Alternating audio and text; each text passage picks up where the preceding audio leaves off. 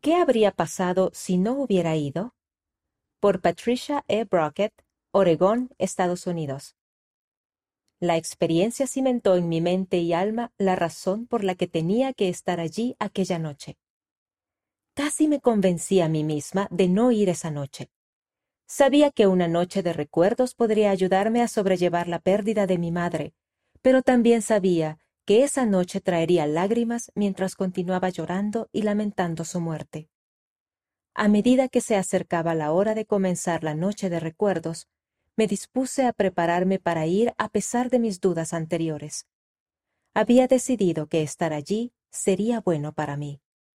La noche de recuerdos, que iba a honrar a varias personas que habían fallecido hacía poco tiempo, fue organizada por la funeraria que se encargó de los preparativos del entierro de mi madre. Además del director de la funeraria y su familia, no conocía a nadie en la sala. Durante la noche se leyó el nombre de cada persona fallecida y un representante de la familia encendió una pequeña vela en memoria de esa persona. Después del servicio, me levanté para dirigirme al lugar donde estaba el refrigerio. Todas las personas que se habían sentado detrás de mí ya se habían ido, excepto una frágil dama conectada a un respirador situado detrás del andador. Sentí su tristeza y dolor, y también sentí que tenía que darle un abrazo.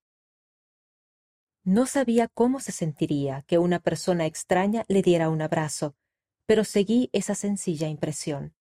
Me acerqué a ella con los brazos abiertos, ella extendió los suyos hacia mí y me estrechó. Me besó en la mejilla y dijo, Gracias por saber que necesitaba un abrazo. Eres un ángel.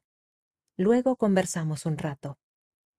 Esa experiencia cimentó en mi mente y alma la razón por la que tenía que estar allí aquella noche. ¿Le habría dado alguien más un abrazo a esa mujer aquella noche si yo no hubiera ido? Nunca lo sabré pero sé que sentí el impulso de abrazarla y, por haberlo hecho, ambas fuimos ricamente bendecidas.